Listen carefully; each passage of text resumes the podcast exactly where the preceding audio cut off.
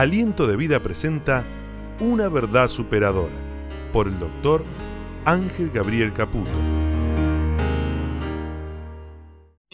Esta es una fracción del mensaje del doctor Ángel Gabriel Caputo dirigido a los presentes en el auditorio Aliento de Vida y a toda América Latina a través de las diferentes plataformas asociadas.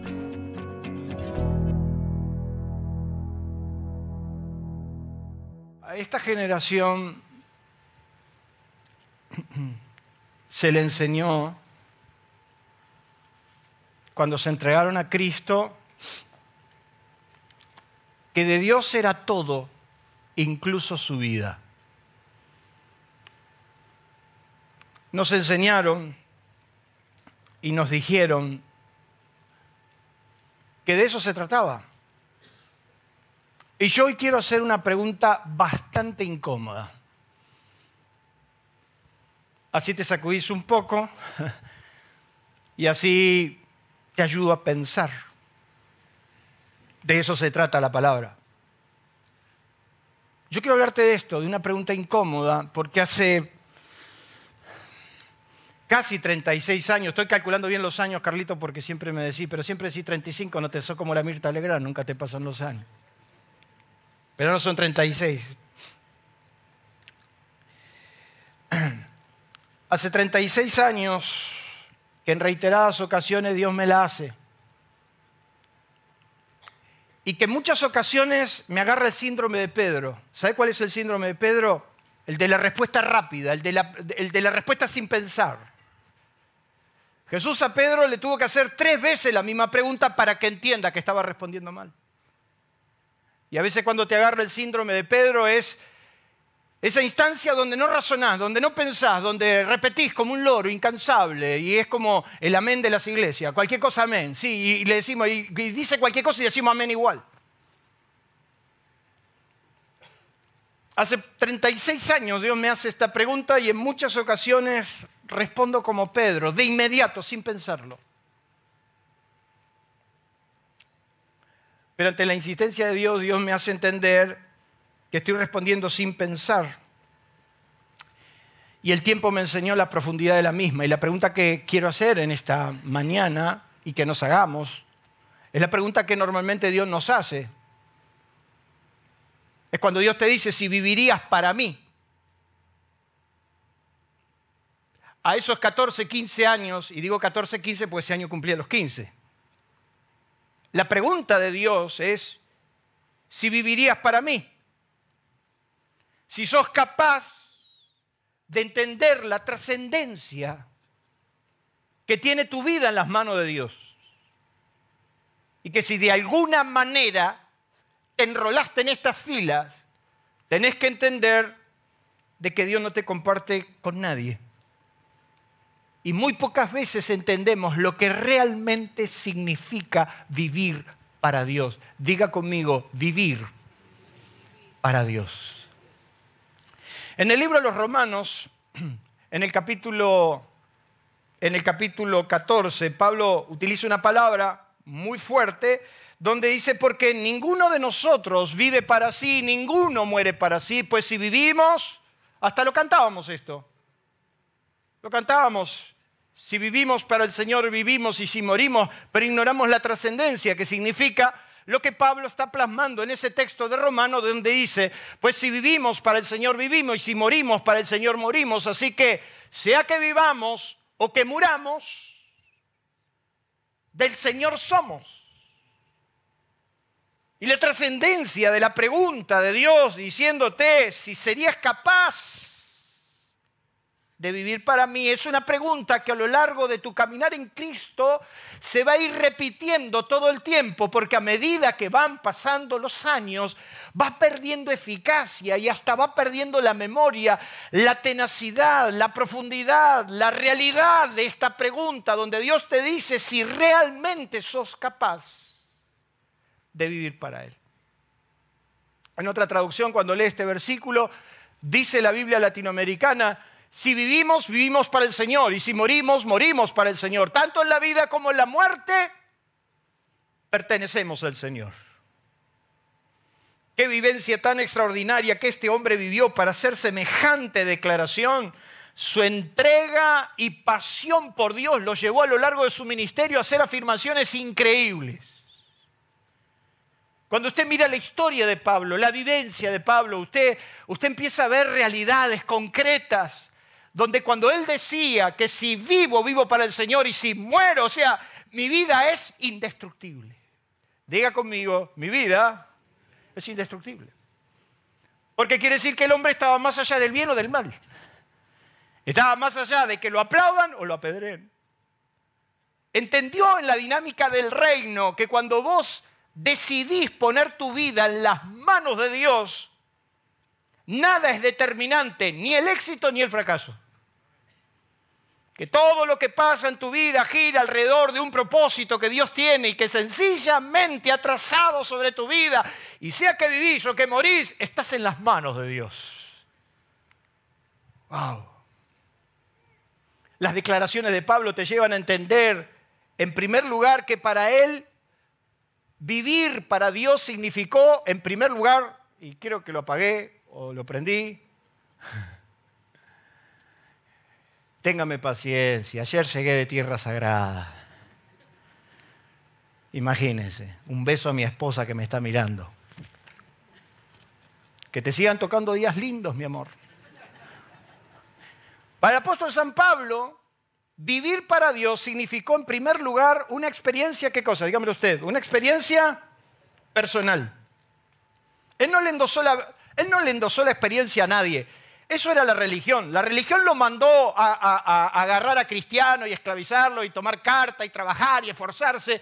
Pero él, él, cuando se encontró con Cristo, la experiencia de él fue una experiencia personal, no se le endosó a nadie. Y de hecho, que cuando Dios fue a su encuentro, lo llamó por su nombre, no le dijo, siervo de Dios, ni nada, ni nada que se le parezca. Vio que hay gente, hay gente que habla así, hay gente que hasta Dios le habla de esa manera, hasta Dios le habla en Reina Valera 60, oísteis, ¿viste? ¿Por qué no dice oí si nosotros en argentino no hablamos así? Vivir para Dios, para Pablo, fue una experiencia personal, que cuando Dios lo llamó le dijo, Saulo, si hay algo que a mí me impactó cuando Dios me llamó esa noche, yo no lo podía creer, es que Dios conocía mi nombre. Porque yo en mi interior, yo sentí como, como la palabra Dios retumbó y me dijo ángel, yo no podía creer que sabía mi nombre. Mi vida nunca más fue la misma. No, yo no me levanté de ese campamento de la misma manera, no me fui a dormir de la misma manera. 120 jóvenes salieron de ese, de ese periodo de llamamiento, de derramamiento del Espíritu Santo, pastores, ministros, misioneros por el mundo. Fue una visitación de Dios. Pero cuando Dios hablaba con él, hablaba personalmente y de hecho que lo reconocí inmediato porque Dios le dijo, Saulo, Saulo, ¿por qué me persigues? Y entonces él lo primero que dice, lo primero que dice Saulo es, ¿quién eres? Señor. O sea que lo reconocí de inmediato. No tuvo tiempo a analizar, che, ¿esto será la pizza que me comí anoche o qué será?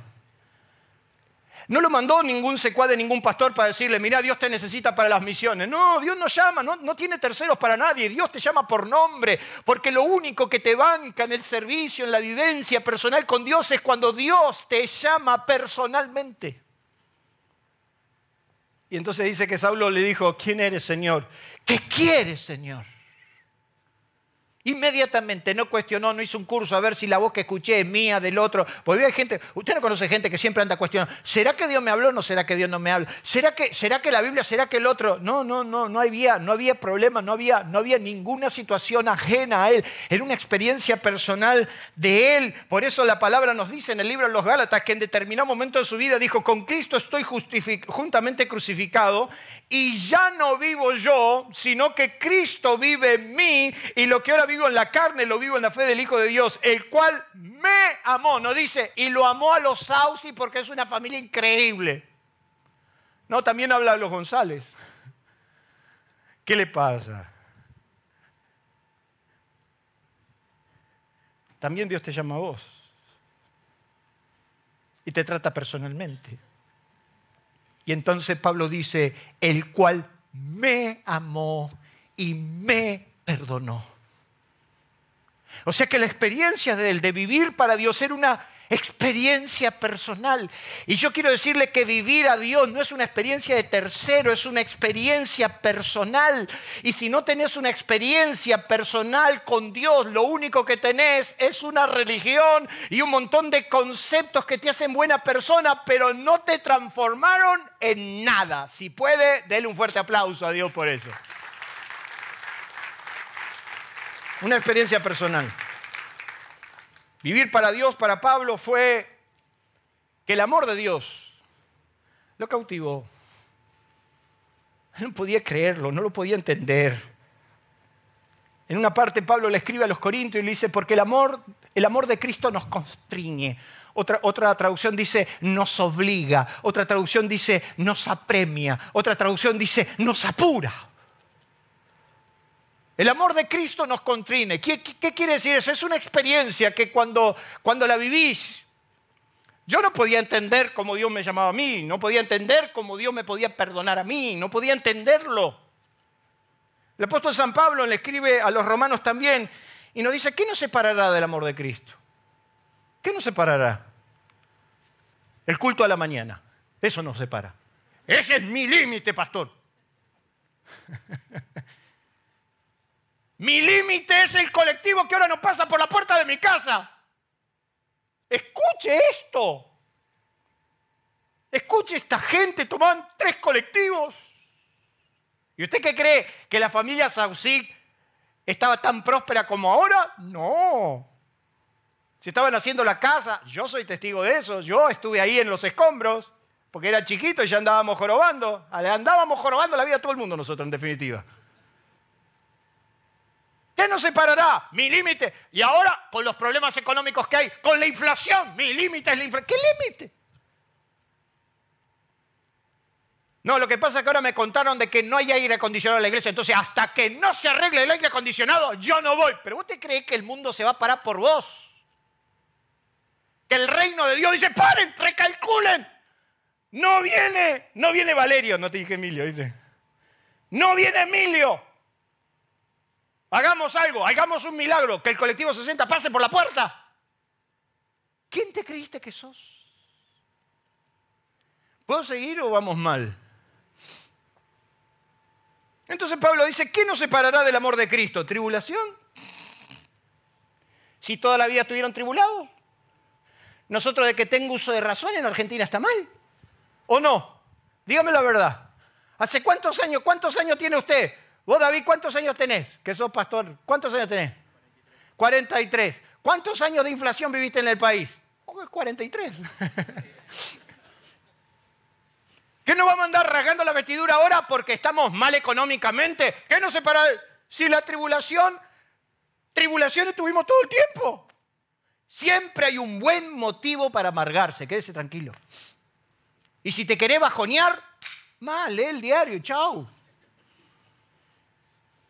Entonces Pablo lo hace tan sencillo. Dice, ¿quién nos, nos separará del amor de Cristo? ¿Tribulación? La, la, tribulación podrá separarme del amor de Cristo. Tribulación, angustia. ¿Cuántos estuvieron angustiados alguna vez? Por favor, levanten la mano, los que estuvieron angustiados alguna vez. ¿Viste qué mal que se la pasa? Sentís un nudo en la garganta, angustia, entonces Pablo dice, tribulación, angustia, persecución. Ustedes me van a venir a correr a mí con persecución si a mí me perseguían lo de adentro, lo de afuera y lo del contorno. Angustia, si estuve en alta mar no sé ni cuántos días, no sabía si era vivo, muerto, cómo estaba. Angustia te lleva al límite, Pablo te lleva al límite. Angustia, persecución, hambre, hambre. Ya acá los veo a todos bastante bendecidos. Yo no creo que a fin de año alguno pasó hambre acá. Al contrario. Algunos hasta pidieron oración por, para que Dios les... Hambre. ¿Qué nos separará del amor de Cristo? Por favor, déjense, déjense de tonterías. Pero vivimos un cristianismo tan endeble donde a la gente le recitamos todo lo que Dios le da para ver si entran. Entonces nosotros nos sentimos en, un momento como que somos la gran oferta. Venga, pase. Si usted entra, Dios le va a bendecir la vida, le va, a sacar la suegra encima, lo va a bendecir al nieto, le va, le va a dar y le va a prosperar y va a ser. Antes en todas estas cosas, en la tribulación, en el hambre, en la angustia, en la persecución. Ante todas estas cosas somos más que vencedores por aquel que nos amó, por lo cual estoy seguro que ni la muerte, ni la vida, ni ángeles, ni ángeles, ni principado, ni potestad, ni lo presente, ni lo porvenir, ni lo alto, ni lo profundo, nada. Quiere decir que cuando yo estoy siendo cautivado por el amor de Dios, nada me mueve. Y entonces vos te quedás con estos recuerdos que vamos despidiendo. Y cuando Pablo va terminando su carrera, él dice, he terminado mi carrera. Qué lindo, hermanos. Qué lindo momento de un hombre que sabe que termina su carrera y dice, yo viví, hice lo que debía hacer. De ese Saulo, Saulo, ahora ya estoy listo para partir y me espera la corona. ¿Cuántos dicen amén? El amor de Cristo a él lo cautivó de una manera que él entendió que se vivía por amor. Eh, eh, entendió lo que es ganar o perder. No hay mejor hombre de negocios que el apóstol San Pablo. Si usted quiere ver un comerciante, un comerciante que sabe, que sabe de negocios, Mírelo a Pablo. ¿Sabe por qué? Porque Pablo cuando va a escribir en determinado momento, él va, a ponerse a pensar y le dice, le dice a los filipenses, porque para mí el vivir es Cristo, pero el morir es ganancia. Mire, él sabía cómo se ganaba o cómo se perdía. Dice, yo, yo quisiera morir, yo quisiera, yo quisiera morirme para irme con Cristo, lo cual es muchísimo mejor. Imagínate, imagínate lo que sería irte con Cristo hoy, hermano. ¿Sabe qué interesante? Yo mañana, por ejemplo, no tendría ningún problema con la FIP. ¡Qué lindo! ¡Yes! Yo creo que usted estará pensando que yo tengo serios problemas con la FIP, pero no, no tengo serios problemas. Es que sé los problemas que causan. Entonces imagínate si vos supieras, si yo supiera que mañana... Imagínese, hermanos. Oh, que la tarjeta la pague Mongo. ¿Me entendés? Y yo, yo desearía partir con Cristo, porque es muchísimo mejor. Imagínate, imagínate, Leti, no tengo que aguantar a nadie que se queja de la iglesia, de los líderes, de nadie. Imagínate. Qué lindo sería despertar en gloria y no tenerlo a más Gustavo cantando. De repente vos pregunté, ¿quién dirige hoy alabanza? David. ¡Wow! Ese no me lo pierdo. Aunque me gustaría escucharlo al viejito Moisés porque compuso un par de salmos. Para mí el morir me es ganancia. Y entonces cuando papá ya se estaba muriendo y yo andaba con toda la unción encima, viste que hay días que vos te sentís ungido, ¿no? Es, como, es como, viste, ese día que vos sentís que tenés toda la gloria encima y, entonces yo estaba ungido y le digo, papá, vine a orar por vos para que el Señor te sane y te levante este lugar. Y me dijo, no, para, para, para, para, para, para, para, para. Hace el viejo pobrecito se sacaba las lágrimas, me dijo, mira, mira, hace 20 años atrás todos ustedes eran chiquitos, todos ustedes eran muy chicos, no os podía dejar solo. Yo le dije al Señor, no me quiero ir, no me quiero ir porque los chicos son chicos, todavía tengo que estar, todavía tengo que ayudar, todavía... Pero ahora ya son todos grandes, todos tienen familia, todos pueden trabajar, todos se la pueden arreglar. Me quiero ir, me decía. ¿A cuántos les resultaría morir ganancia? Pablo entendía eso. Y si hay una razón por la que me quiero quedar en la vida, es por ustedes. Es por el cuerpo de Cristo. Pero para mí el morir me es ganancia. La vida de él solo entraba y terminaba por Cristo. Y termino diciéndole que para, para Pablo vivir para Dios significa morir por lo que vivió. Yo me encuentro con ese texto de Pablo en 2 Timoteo, y aquellos que conocemos la Biblia sabemos el contexto. Pablo está terminando sus días, está terminando una larga carrera, y le va a escribir a su hijo Timoteo y le dice, porque yo ya estoy para ser sacrificado y el tiempo de mi partida está cercano. He peleado, Claro que peleó. Peleó, con los que no lo querían entender, peleó con los que abrieron su corazón, peleó con los que no lo entendían nunca, peleó con los problemas internos, los problemas externos, con sus propias necesidades y peleó consigo mismo. Porque quiero decirle que hay una pelea que todos tenemos más grande que todos y es la pelea con nosotros mismos. ¿Cuántos se pelean todos los días con uno mismo, verdad? O sea, todos los días. Y Pablo le dice a Timoteo, he peleado la buena batalla, eh, eh, el tiempo ya se terminó, he acabado la carrera, he guardado la fe esa definición de Pablo de decir, yo pude conservar mi fe a pesar de todo. Aliento de Vida le invita a conocernos a través de nuestras redes sociales. En la web, en Facebook, en nuestro canal de YouTube y Spotify. Aliento de Vida, una forma diferente de vivir. Aliento Escucha, nuestro WhatsApp 11 3948 5138 11 3948 5138. Aliento escucha. Qué lindo sería que nada pueda contra tu fe, que la inflación no pueda contra tu fe, que ningún problema económico pueda contra tu fe, que ningún problema con los colectivos pueda contra tu fe, que nada pueda contra tu fe, que tu fe pueda ser guardada en alabanza y gracia para la gloria de Dios. Dele un fuerte aplauso a Dios por eso. Por lo cual a mí me está esperando la corona. Y yo creo que hoy se están encontrando ahí Pola, mi papá, todos esos, disfrutando su estadía. Qué lindo, hermanos. Nuestra vida está destinada para la vida eterna. ¿Cuántos dicen amén? Pablo entendió que vivir para Dios lo ayudó a morir por lo que vivió y lo dijo Martin Luther King, que el que no tiene algo por lo que morir no merece o no vale la pena vivir. Si no encontraste por qué morir, no tiene sentido por qué vivir. Y la razón por la que estos hombres, estas mujeres a lo largo de la historia encontraron un motivo fue saber, entender que nacieron para vivir para Dios.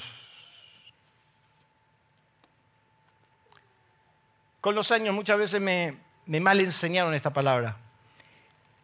Y, y hasta por un error de concepto me enseñaron que vivir para Dios era meterte dentro de un monasterio y olvidarte del mundo. Así me enseñaron.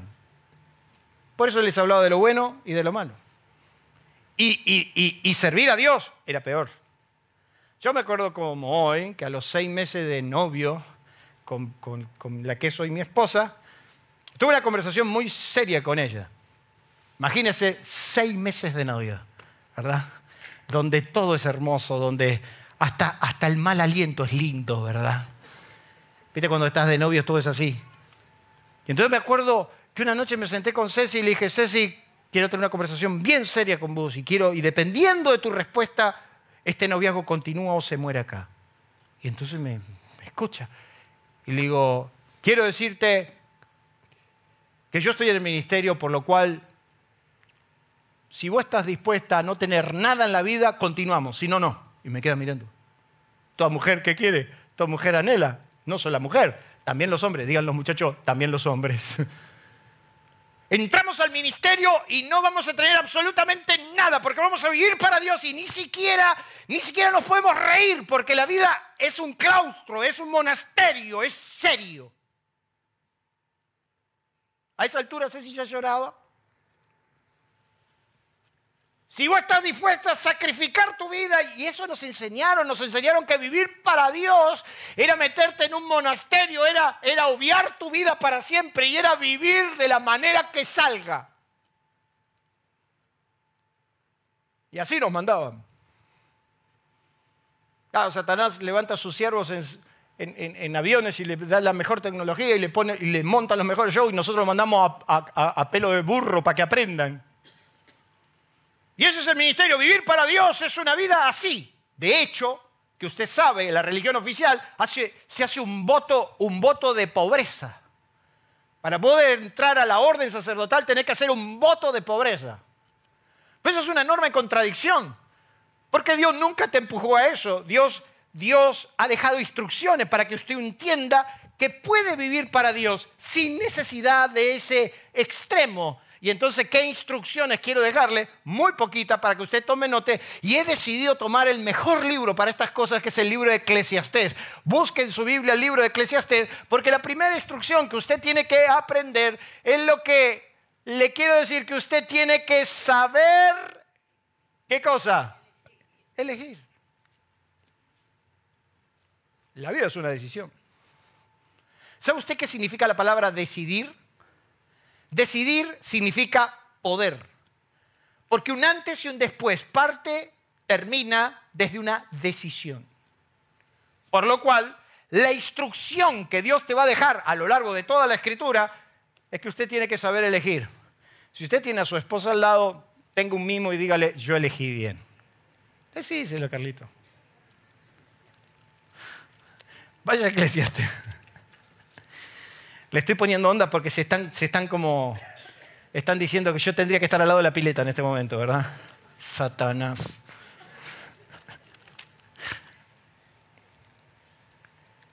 Eclesiastés, capítulo 12, verso 1. Está terminando el rey más famoso de todos los tiempos, el hombre más próspero de todos los tiempos. El último libro lo va a escribir de un hombre que dice, hay algo que el rey no ha vivido, lo vivió todo, o sea, sacó conclusiones de todo tipo. Y entonces cuando termina ya, me dijo una vez un hermano muy interesante, pues hay que escuchar a la gente, me dijo, sí, Salomón era un piola bárbaro, porque él dijo vanidad de vanidades después de todo lo que tuvo. O sea, es fácil decir, si, vos el oro lo juntás como piedra y la plata no, la querés, después decís vanidad, vanidad, todo vanidad. Tuvo 300 y 300 mujeres. Terminó diciendo vanidad de vanidades. Ahí se dio cuenta que no era el plan de Dios. Pero el capítulo 12, cuando está terminando, dice en el verso 1, usted ya lo conoce de memoria, pero mire lo que dice, acuerda de tu creador en los días de tu juventud antes que vengan los días malos y lleguen los años de los cuales diga no tengo en ellos contentamiento, acuérdate y decidí bien. Toma la decisión correcta. Hacelo de joven. Hacelo cuando tenés fuerza, porque la vida te lo va a pagar con creces. Y entonces Dios que llama a su pueblo para que sepa elegir y le planta las bendiciones y las maldiciones y los pone ahí frente al monte, les repite la ley y les dice, si ustedes escuchan los mandamientos, si ustedes obedecen los mandamientos, les va a ir bien, mi bien estará sobre ellos. Yo pongo delante de ustedes el bien y el mal, elijan. ¿Qué van a agarrar? ¿Usted qué agarraría, hermano? El bien. Pero por esta maldita naturaleza, sin darnos cuenta, elegimos mal.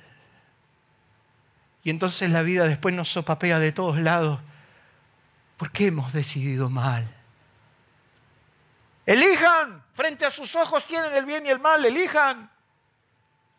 Quiere decir que cuando vivimos para Dios también debemos saber elegir. Y yo lo veo a Josué terminando su ministerio y hasta por las dudas, como ya Josué los conocía tanto, digamos, José, Josué conocía muy bien su equipo, ¿verdad? Y entonces dijo, miren, ya sé cómo son ustedes, así que pues, no lo tomen a mal, no se ofenden, total esto es simbólico, Emilio. Y entonces Josué agarró una roca y la puso en el medio y dijo, ¿saben una cosa? A esta roca la voy a poner de testigo porque ustedes se van a olvidar. Ustedes lo que escriben con la mano lo borran con el codo. ¿Usted cuánta gente conoce así, verdad? Y entonces Josué dijo, miren, quédense tranquilos, yo, yo, yo, no se molesten conmigo, pero yo le voy a poner una roca, le voy a poner una piedra acá, que el día del juicio la piedra va a hablar. Imagínese el día que Dios te juzgue y llame a la piedra de tu suegra para que hable por vos, O de tu suegro, o de tus hijos, de los testigos mudos que vieron tu reacción de los testigos en silencio que vieron cómo tratás o maltratás, de las piedras, tus empleados, tus vecinos. Son piedras. ¿Cuánto tienen un vecino piedra? Yo tengo una que es una roca lunar. Estamos orando para que descanse en paz los 50 perros que tiene encerrado esa mujer ahí adentro, que no dejan dormir, no dejan hacer nada. Y Josué puso una roca y dijo, miren, yo esta roca la pongo de testigo, que yo hoy delante de ustedes les digo, ¿qué quieren hacer? ¿Quieren servir a los dioses que hemos sacado de toda la tierra? ¿Qué quieren hacer? ¿Quieren obedecer los mandamientos? ¿Qué quieren hacer? ¿Quieren seguir los principios? ¿Qué quieren hacer? Porque yo tengo tomado una decisión. Yo y mi casa serviremos a Dios. Y estos viejos decidieron. Y yo ya decidí. Y decidí que mi familia, que mi empresa, que mi trabajo, que mi iglesia sirva a los principios de Dios. Saber elegir, saber elegir en la familia, saber elegir el respeto. ¿Por qué no elegimos el respeto, la honra? ¿Por qué, por qué no elegimos la excelencia? ¿Por qué no elegimos, en vez de hacer las cosas mal, hacerlas bien? ¿Por, qué no elegimos como sociedad estar bien en vez de estar mal? ¿Por qué no decidimos? ¿Por qué decidimos mal? Vivir para Dios será decidir bien. Y decidir bien es saber escoger lo que está bien y lo que está mal. Y hasta en el servicio de Dios se sabe elegir.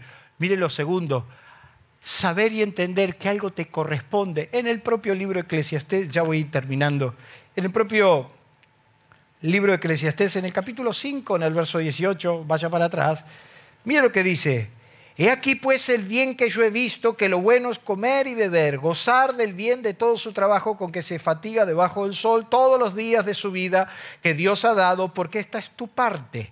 Asimismo a todo hombre a quien Dios da riquezas y bienes y le da también, subraye esa palabra, le da también la facultad para que coma de ellas, tome su parte, goce de su trabajo. Esto es un don de Dios. ¿Cuántos quisieron ese don de Dios? Quiere decir que aunque yo viva para Dios, también puedo disfrutar. También puedo disfrutar de mi matrimonio. Me puede ir bien. Vivir para Dios no me catapulta para el fracaso. Por eso Pablo decía, yo sé vivir en abundancia, como también sé vivir en escasez. Puede estar en cualquiera de los dos extremos.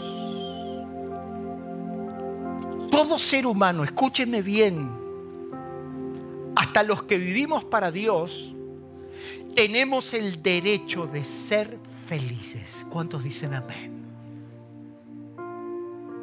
Todo ser humano, más allá de cualquier situación temporal, que usted tenga que vivir, usted merece ser feliz. Y es un don de Dios tomar tu parte. Y entonces yo empecé a descubrir que aún sirviendo a Dios podía ser feliz. Porque ve, usted ve, hay gente que dice, ¿y cómo está? Acá estoy en la obra de Dios. Menos mal que no me lo dijiste, David, hoy cuando te pregunté acá estoy. Yo iba a visitar a los pastores, iba por las iglesias. ¿Y cómo?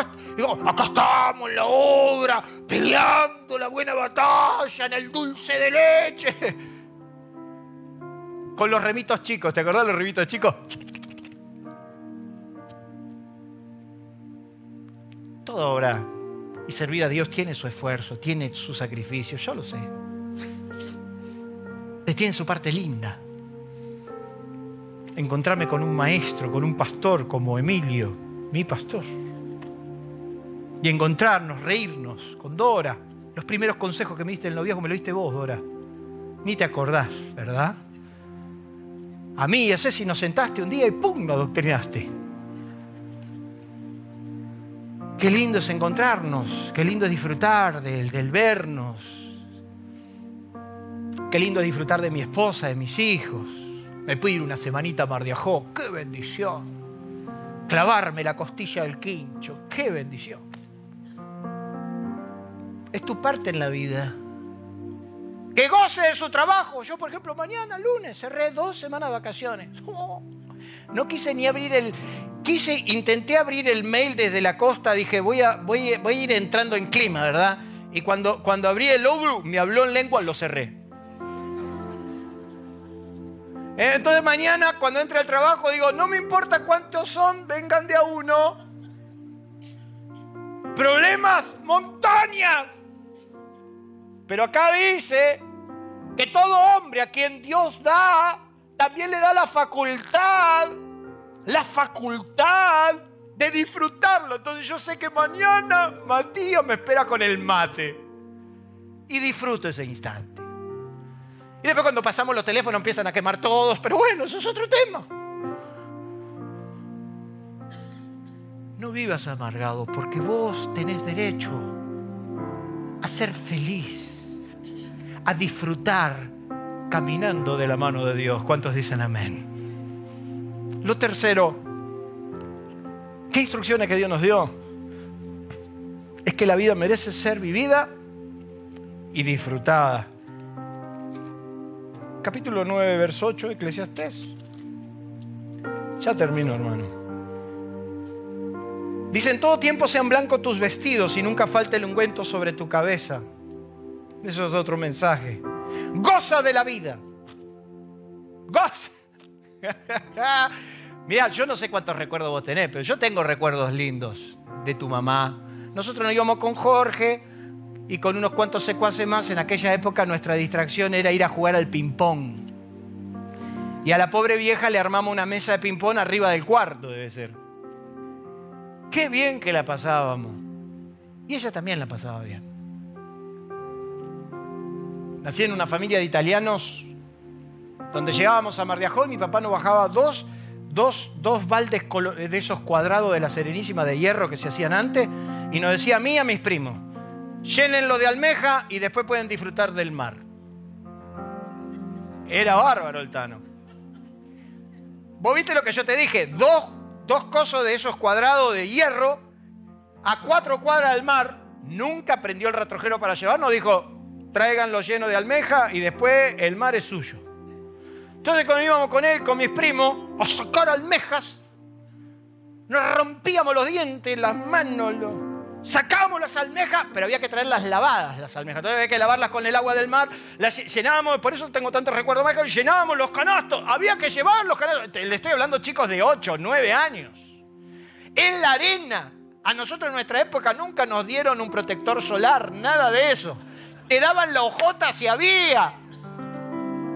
Y entonces nos íbamos con la arena caliente hasta llegar cuatro cuadras y ahí le ponía, y ahí estaban las tías.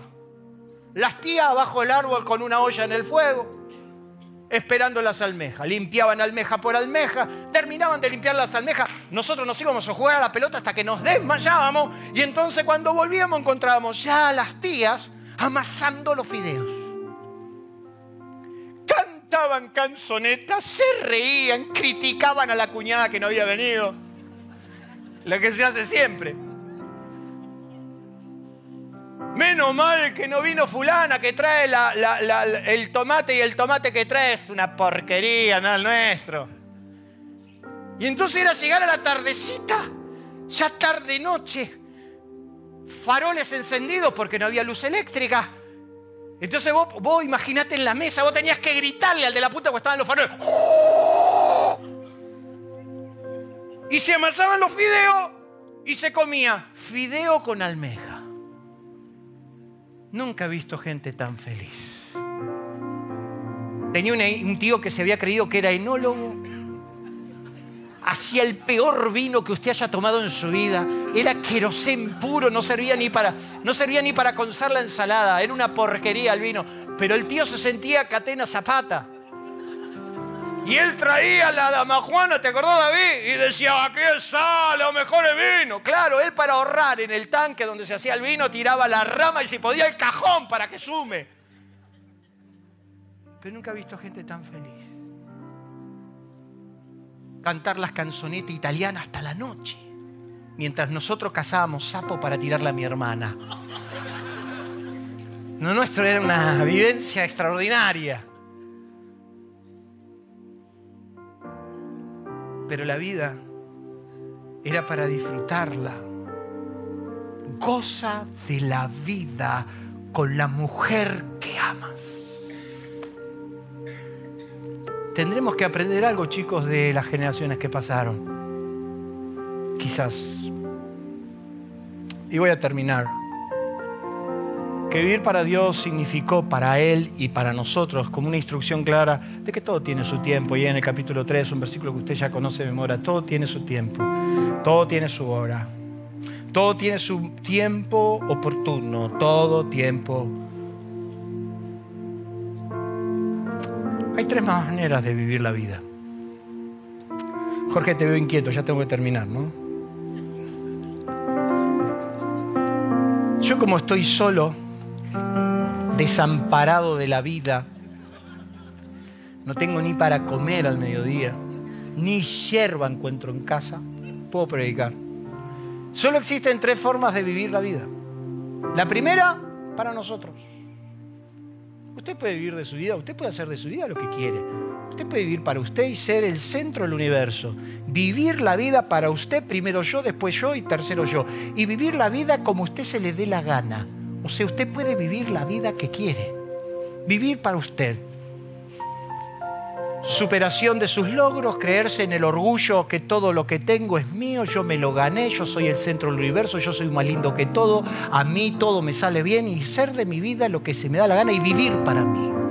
Nabucodonosor creía eso y un día Dios le demostró que ni el reino más poderoso de la tierra dependía de sí y dice que le sacó todos los reinos y se quedó en el piso hasta que aprendió a reconocer de que Dios es el dueño de absolutamente todo. Nada de lo que usted tiene puede permanecer en el tiempo por más que usted piense que usted es rico, que usted tiene, que usted no tiene. Usted puede vivir para usted toda su vida y haga lo que quiera. También usted puede vivir para los demás. Usted podría vivir para los demás. Usted podría hacer un voto de castidad, un voto Muchachos, hay voto de castidad, decir, no me caso, vivo para Dios. Mirá Ezequiel si... No, no. Usted podría decidir vivir para los demás. Usted podría decir, mira, yo el resto de mi vida la pongo al servicio de los demás y, y, poder, pero ¿sabe qué? Yo he escuchado mucha gente que dedicó su vida a los demás y después se frustró también. Porque es como que hizo ese voto pero no se dio cuenta de lo que estaba haciendo. Usted puede vivir para los demás,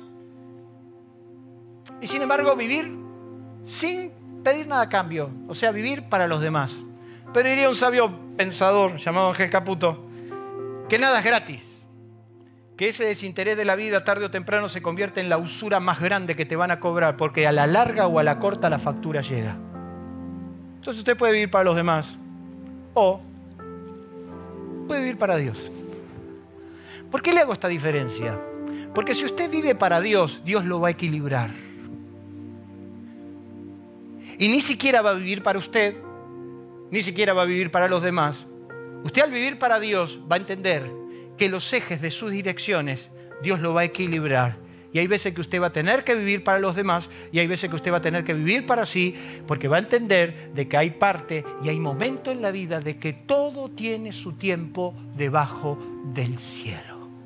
¿Cuántos dicen amén? Yo, por ejemplo, estoy pensando seriamente que es hora de retirarme del pastorado para vivir para mí. Y usted no me lo va a quitar eso. vivir para Dios lo va a llevar al equilibrio. Y va a tener que entender lo que Jesús dejó bien claro en su palabra, que vivir para Dios puede ser la experiencia más extraordinaria, vertiginosa, excitante que te puedas imaginar. Pero lo cierto es que Jesús cuando habló de esto dijo, si alguno quiere venir en pos de mí, niéguese a sí mismo, tome su cruz cada día y sígame. Porque todo aquel que quiera salvar su vida la perderá y todo el que pierda su vida por causa de mí la... Vivir para Dios significará esto. Entonces, ¿cuántos en esta mañana quisieran vivir para Dios? Cierre sus ojos, incline su rostro. Capaz que viviste demasiado tiempo para vos. Capaz que viviste demasiado tiempo para los demás y no fuiste equilibrado.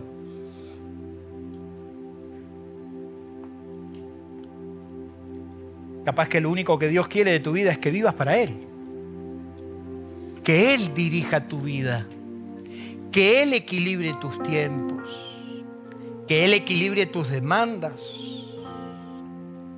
entiendas que podés elegir, pero tenés que saber elegir. Hay una parte que te corresponde y es tuya y es tu felicidad personal. Entender que vivir para Dios significará mucho más que venir a una iglesia. Es caminar en sus principios, es vivir en sus principios. ¿Cuántos en esta mañana quieren poner su vida en las manos de Dios y vivir una experiencia personal, real y profunda? Levante su mano donde está. Quiero orar por su vida. Quiero orar por su vida. Quiero orar por tu vida. Padre, en el nombre de Jesús, mira estas manos. Mira estos corazones. Mira estas familias que hoy deciden, Señor vivir para vos. Que tu amor los inunde, que tu Espíritu Santo los llene, Señor, nos llene. Y que vivamos una experiencia personal, sublime contigo. Señor, déjanos vivir solo para vos, nadie más que para vos. Y entonces todo estará en su lugar. Gracias Señor por esta palabra. Gracias Señor por esta semilla que siembro en esta en este día te pido que prospere y dé fruto aquí en el 30, aquí en el 60 y aquí en el 100 por uno. En el nombre de Jesús. Amén y amén. Denle un fuerte aplauso. Adiós. Póngase de pie. Aliento de Vida presentó Una verdad superadora. Si usted quiere recibir más sobre estos y otros mensajes, escríbanos a info@alientodevida.com.a o visite nuestras redes sociales. el motivo de mi vida. Nuestro auditorio se encuentra en la ciudad de San Justo, Partido de la Matanza, provincia de Buenos Aires, Argentina. Usted será muy bienvenido en este lugar. Aliento de vida una forma diferente de vivir.